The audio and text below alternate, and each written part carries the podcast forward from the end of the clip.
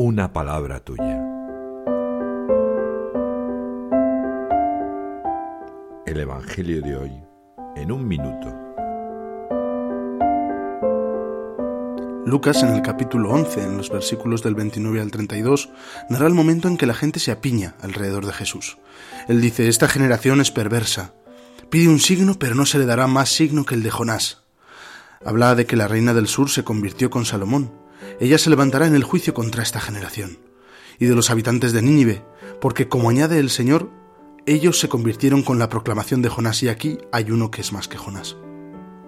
Este Evangelio me recuerda la necesidad de fe de mi generación.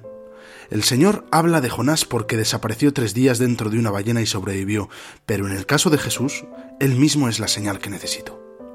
Confío en Él, o más bien hay veces que pido cuentas a Dios.